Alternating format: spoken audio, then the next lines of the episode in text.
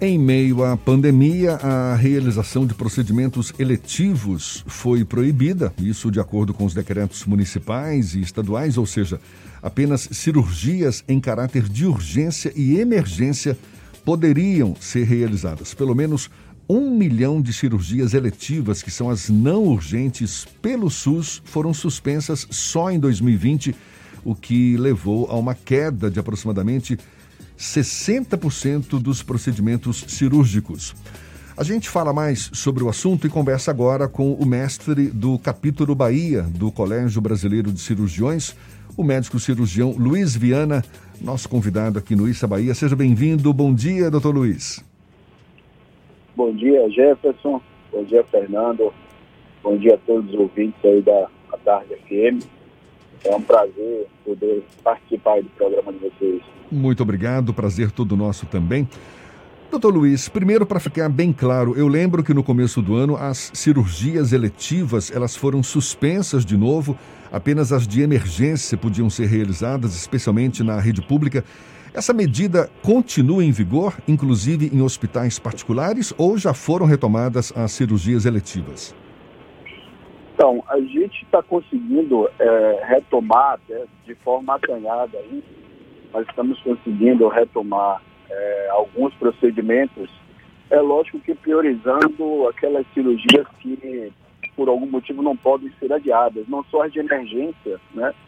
É, que é muito claro né, a, a, o prejuízo em adiar essas cirurgias, mas a gente está conseguindo retomar algumas cirurgias chamadas eletivas, né, que, que são cirurgias que não têm nem urgência nem emergência.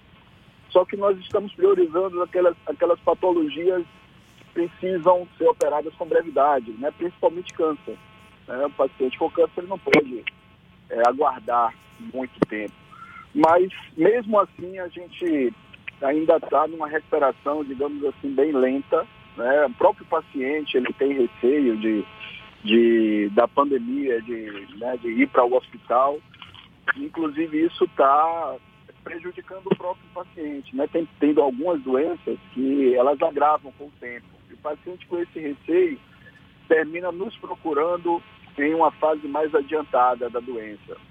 Então, assim, existem algumas restrições ainda, né? É, tem, existe, como todo mundo está acompanhando, a ameaça de uma possível terceira onda, então todos estamos preocupados com isso, mas estamos conseguindo nos recuperar, né, de uma maneira, como eu falei, um pouco mais lenta, mas eu acredito que é, se a situação estabilizar ou melhorar, em breve nós conseguiremos recuperar essa, essa assistência né, que perdemos aí durante esses dois anos. É, ainda existem algumas condicionantes, não é? Se o cenário melhorar, se houver um, digamos, uma, uma retomada também acelerada desses, dessas cirurgias que não foram realizadas.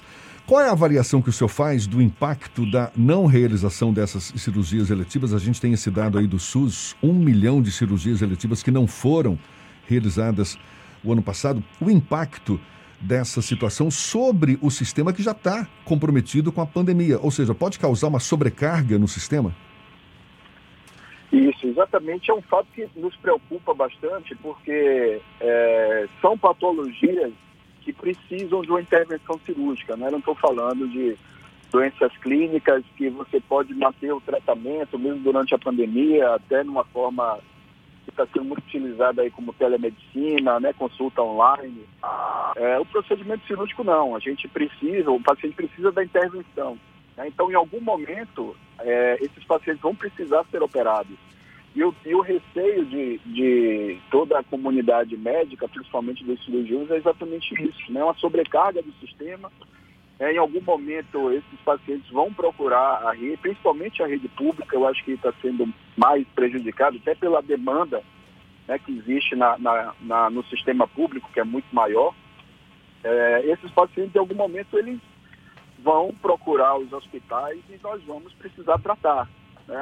O receio é exatamente isso. Provavelmente, né, se não for, se, se, esse, se esse retorno não for muito bem escalonado, a estratégia de, de, de, da assistência não for bem definida, pode haver sim uma sobrecarga. E quando eu falo sobrecarga, não é só a, a procura em relação às filas, né? sobrecarga principalmente pela carência dos insumos, medicamentos que estão sendo utilizados agora, né? lembrando que para a gente operar, precisa anestesiar o paciente. E as drogas utilizadas na anestesia, muitas delas são utilizadas agora nos pacientes é, com, principalmente com a forma grave da Covid, que estão em UTI, que em sedativos, bloqueadores neuromusculares.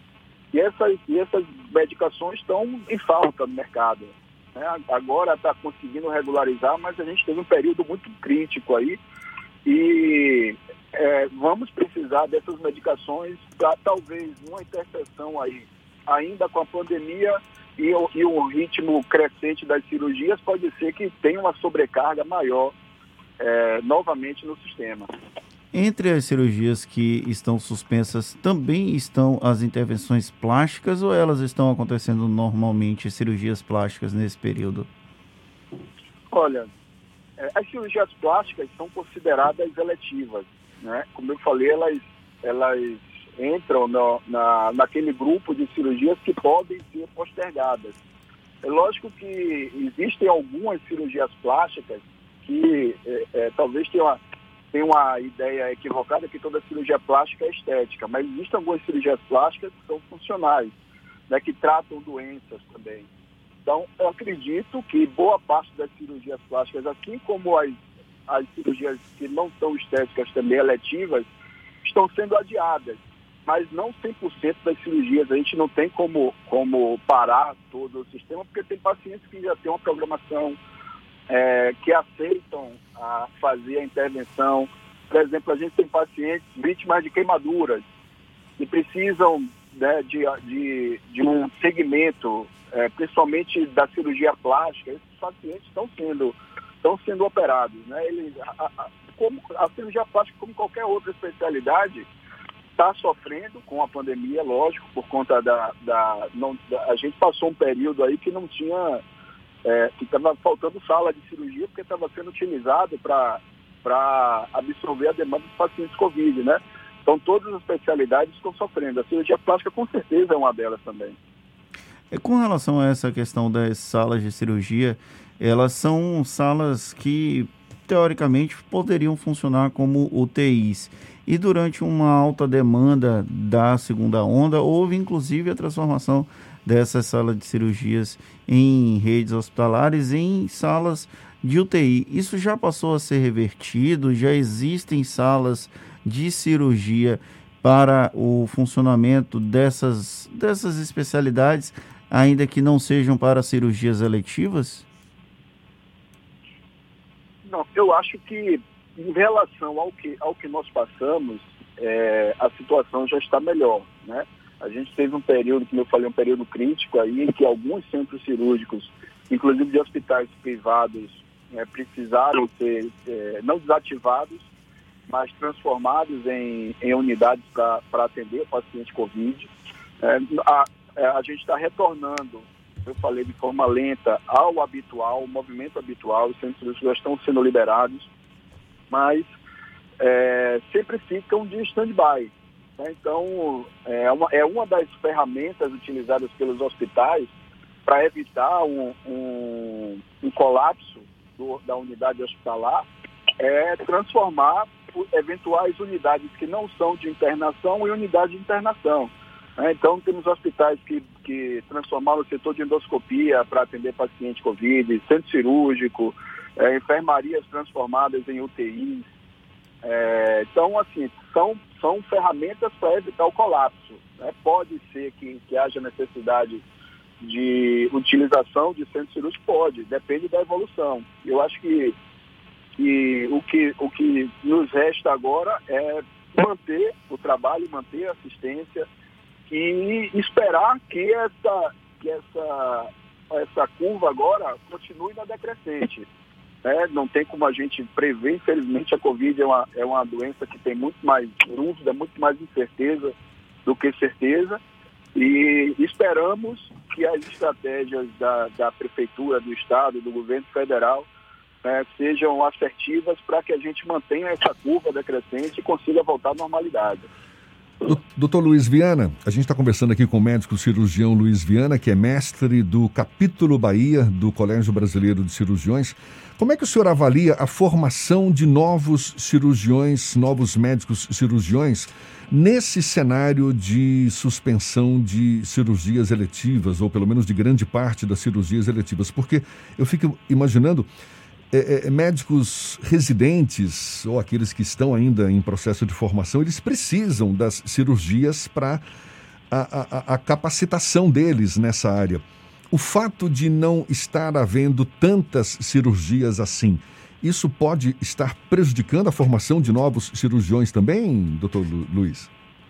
Com certeza, com certeza. Isso é um ponto fundamental, né? é importantíssimo se tocar nesse assunto inclusive eu escrevi recentemente sobre isso, que é um dos, é, dos malefícios, um dos tantos malefícios que a pandemia vai, vai estar nos trazendo, né, que provavelmente a gente vai sentir daqui a um tempo, é esse impacto na formação dos profissionais.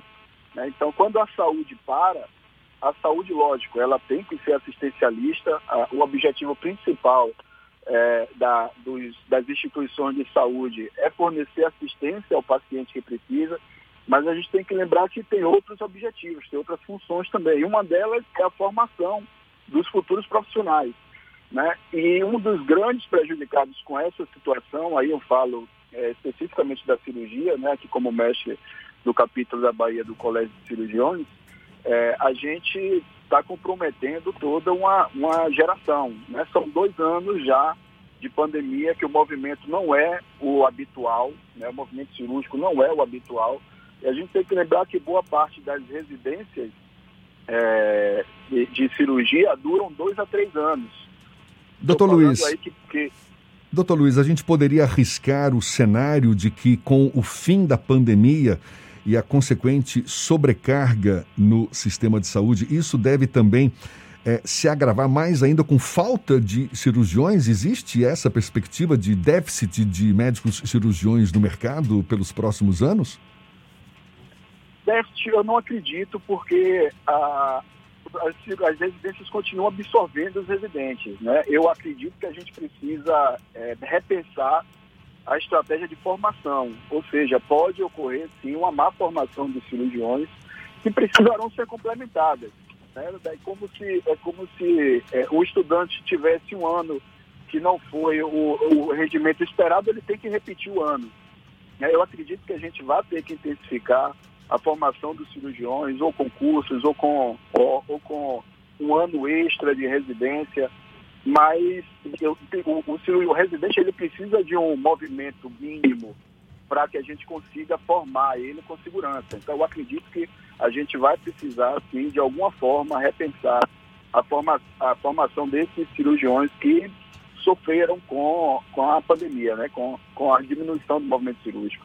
Doutor Luiz, quando a pandemia tiver um processo de arrefecimento e as cirurgias voltarem a funcionar, a ocorrer normalmente ou pelo menos próximo à normalidade, quais são os cuidados que os pacientes precisam ter, quais são as preocupações que os pacientes precisam ter para serem submetidos a esse procedimento?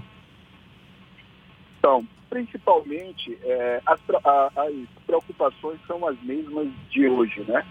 É, a gente vai precisar testar os pacientes, é, lógico que, que existe a possibilidade, mesmo atualmente, é, da gente estar tá submetendo o paciente oligossintomático, ou seja, com poucos sintomas, mas infectado pela doença, submetendo a cirurgia. Isso é que a gente está tentando reduzir o, o, risco ao mínimo. Né? Como, como é que a gente faz isso? Testando os pacientes. Né? Outra possibilidade, que estava discutindo, inclusive, recentemente com a Sociedade de Anestesia, é que a gente também vai submeter pacientes a procedimentos cirúrgicos, pacientes que tiveram Covid. Esses pacientes, eles precisam de uma reabilitação, eles têm disfunção de alguns órgãos, como disfunção renal, disfunção cardiovascular, disfunção, principalmente disfunção respiratória. Então, a gente vai precisar tomar um certo cuidado no preparo desses pacientes e é fundamental para que o sucesso do tratamento deles haja um acompanhamento muito rigoroso, tanto do cirurgião, que é o médico assistente, como do anestesista. né, que apesar de, de ter a consulta pré-anestésica, o contato maior do paciente é com o cirurgião. Então, a equipe tem que, a equipe tem que ficar preocupada com, com a, a situação desse paciente para evitar que procedimentos tenham resultado ruim. Né? Pacientes que tiveram Covid, eles têm que ser muito bem acompanhados e, e ter o seu procedimento muito bem indicado. Doutor Luiz, a gente sabe que os médicos têm sido verdadeiros heróis nessa luta contra a pandemia, uma categoria profissional que arrisca a própria vida para salvar a vida de pessoas.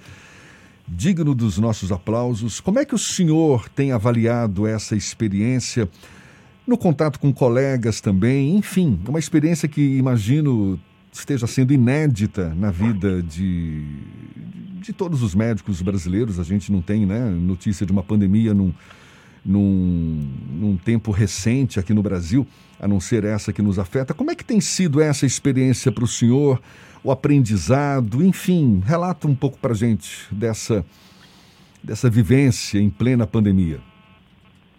Eu acho que é importantíssima essa sua colocação, né? porque é, eu costumo dizer, eu participei é, do, do, da gestão, né, da, da direção do hospital de campanha aqui da prefeitura, e eu sempre dizia a todos os profissionais que, que estavam lá com a gente que é uma oportunidade única.